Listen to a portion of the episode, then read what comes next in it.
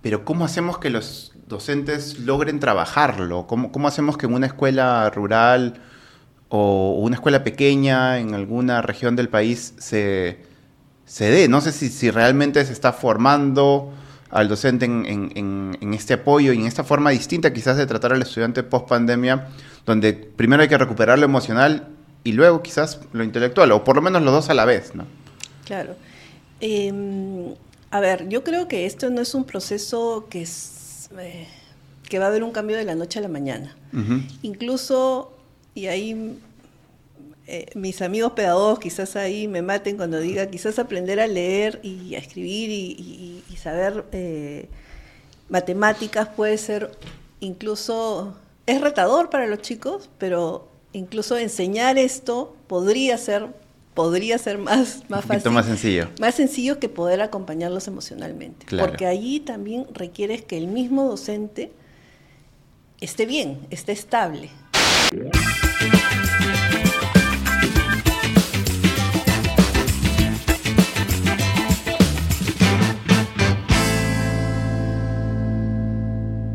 Hola, ¿cómo están? Bienvenidos a otro episodio de Laboratorio Docente Podcast. En esta oportunidad estamos con Cecilia Ramírez. Cecilia ha sido directora de Educación Básica Regular en el Ministerio de Educación de Perú, ha sido asesora también en despacho ministerial y actualmente es consultora educativa con bastante experiencia en, la educación, creando políticas y gestión de la educación del Perú. ¿Cómo estás, Cecilia? Bienvenida. Hola, José. Gracias por la, invitación. No, gracias a ti por, por darnos este espacio. Queríamos conversar contigo, aprovechar eh, que estamos trabajando juntos también.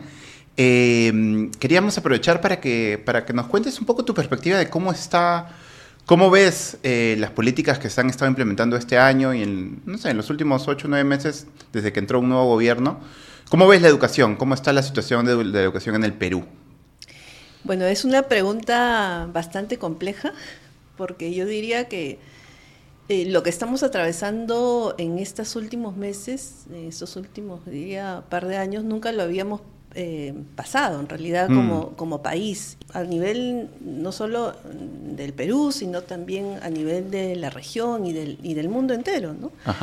Eh, creo que todo lo que ha sucedido en, enfrentando la pandemia del COVID-19 ha cambiado la forma de, de vivir y de enseñar y cómo nos estamos adaptando al mundo, ¿no? Y educación es parte importante de ello, ¿no? Claro. Creo que nos han traído muchos retos, pero también nos han puesto em, frente a, darnos cuenta las, la serie de dificultades que ya tenía el país, ¿no? O sea, en nuestro país, pese a que en los últimos años ha habido una mejora de, los resultados de aprendizaje en algunas áreas, eh, yo diría que esto no ha sido suficiente ¿no? para cerrar brechas. O sea, todavía en nuestro país habían demasiados retos por conseguir y creo que el tema de, de, la pandemia que llegó de una manera improvista nos ha también puesto en tela de juicio qué es lo que tenemos que hacer de aquí en adelante, ¿no? Y qué educación queremos para los niños de, nuestro país.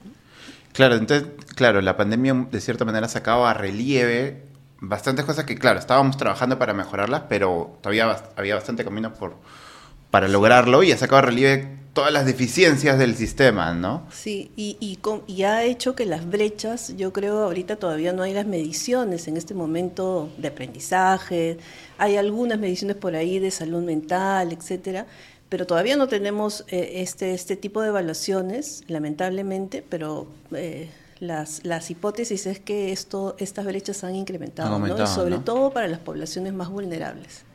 Eh, en ese sentido, entonces, em, ¿cómo crees que se está gestionando la educación hoy desde el Ministerio, desde los organismos públicos nacionales o regionales? ¿Cómo, cómo, Yo creo que en nuestro país, además, se está dando un, un problema eh, mayor en el sentido del tema político.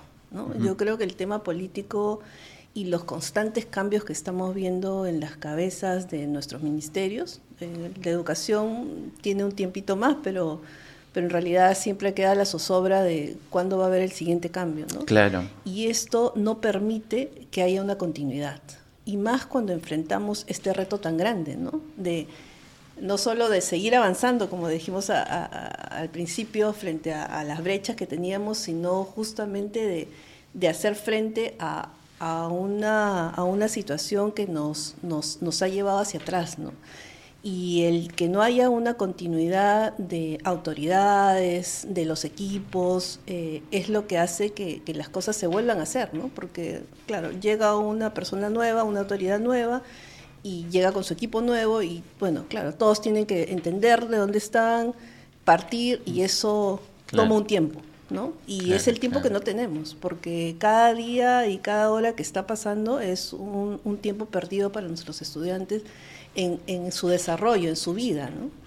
¿Dónde crees que ha sido golpeado más esta, esta, esta falta de continuidad? ¿Dónde, ¿Dónde, has visto qué política, qué, qué programa quizás que, que, sigues de cerca has visto que, que sí, pues justamente este cambio mm, continuo de ministros, lo único que continúa son los cambios, creo. Pero este cambio continuo de ministros, ¿qué, qué, a, qué, ¿a qué programa ha afectado? Si tienes algunos ejemplos de que nos, que nos podrías compartir. Yo creo que el, principal, o sea, si nos ponemos en los retos de este año, debería ser eh, tener un retorno a clases eh, para todos, ¿no?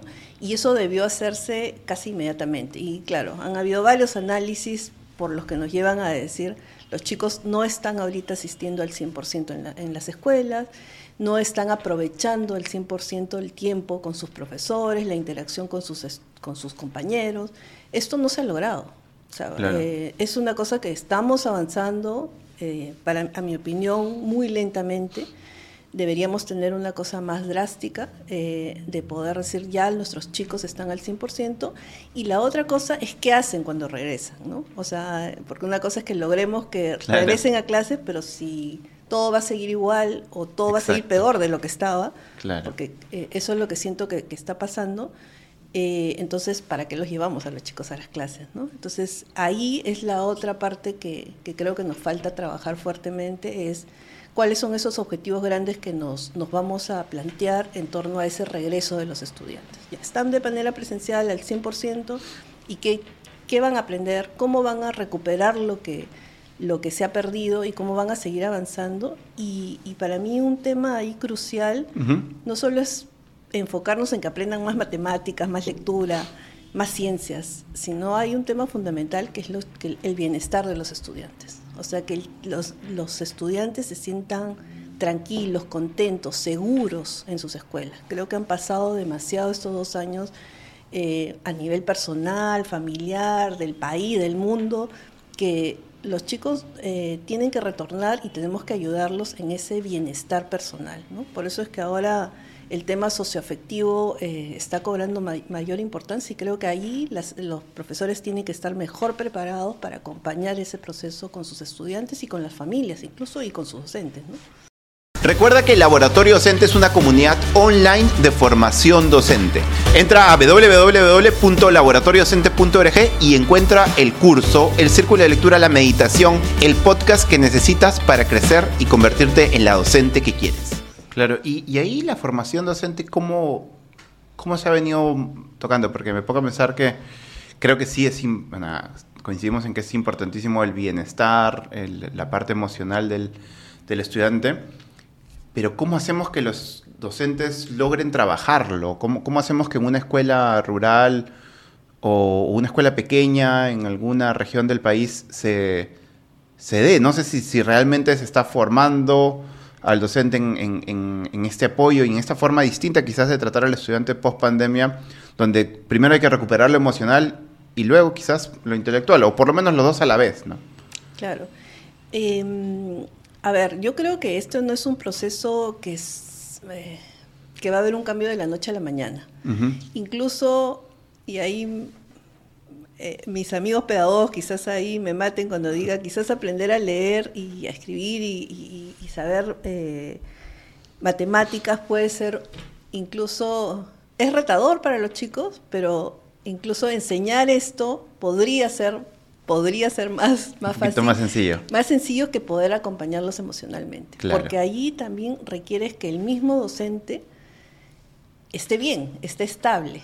¿No? O sea, no puedes acompañar a alguien si tú mismo no te sientes bien, ¿no? Y sabemos que nuestros docentes también han pasado las cosas eh, no tan bien todo este todo este todo este tiempo entonces creo que ahí tenemos que ir por dos francos con ellos no por dos frentes uno el apoyo emocional hacia ellos que ellos se sientan acompañados desde su director, autoridades, etcétera, y también el, la capacitación. Y esta es una capacitación que requiere tener metas claras, objetivos claros y un paso de cómo van desarrollando esas competencias los docentes para sentirse eh, que ellos manejan eh, las diferentes estrategias que pueden, que pueden utilizar para acompañar a sus estudiantes según las necesidades de cada quien, porque eso también sabemos, ¿no? Los chicos han llegado en niveles diferentes eh, de desarrollo de competencias y tanto emocionales como cognitivas, ¿no? Y entonces el profesor tiene que poder tener la expertise de hacer una evaluación rápida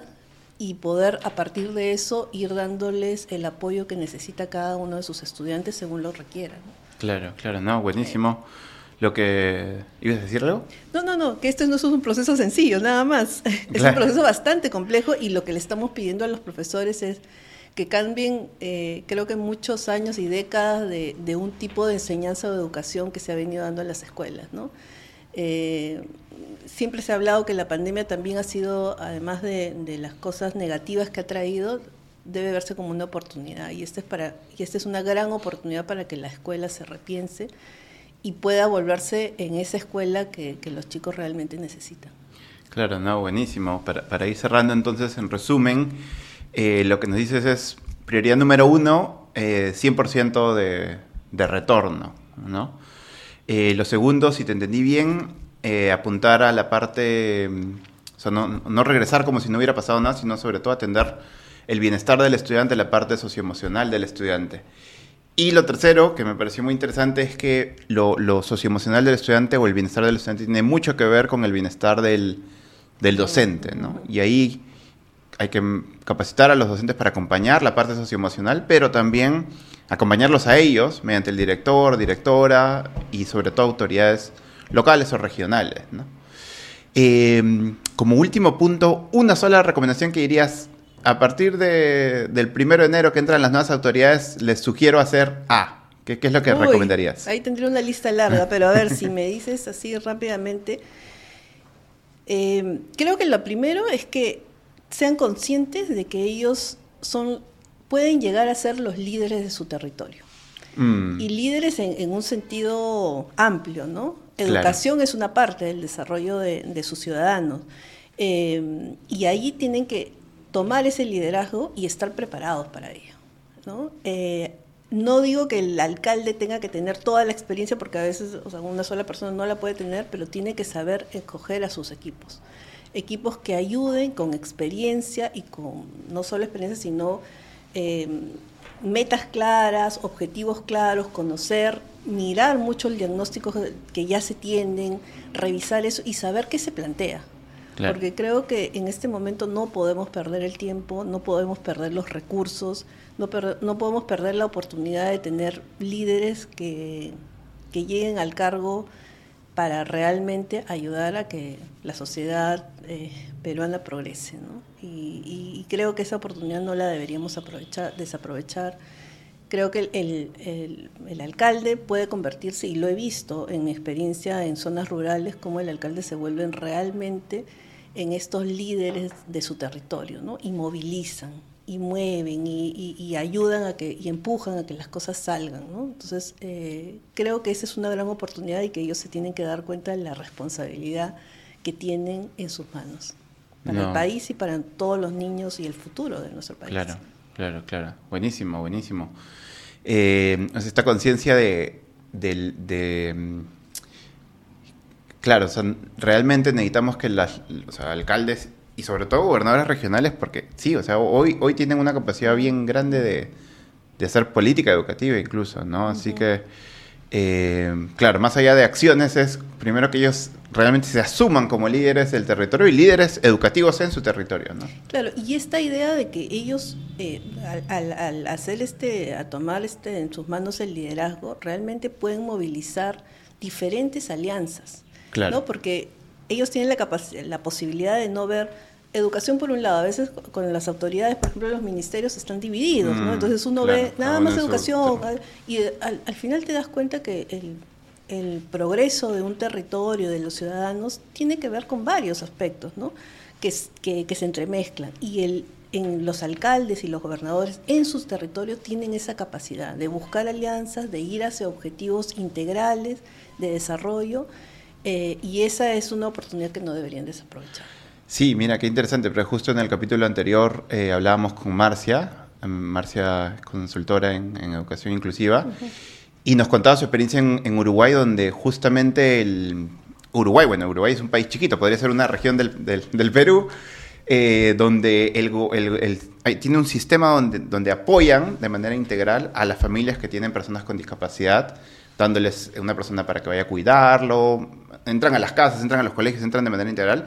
Y también tienen este programa de trayectorias educativas, de recuperación de trayectorias educativas, donde ni bien el, estudiante está a punto de desertar, van y hablan con la familia, lo apoyan, lo meten en programas socioemocionales.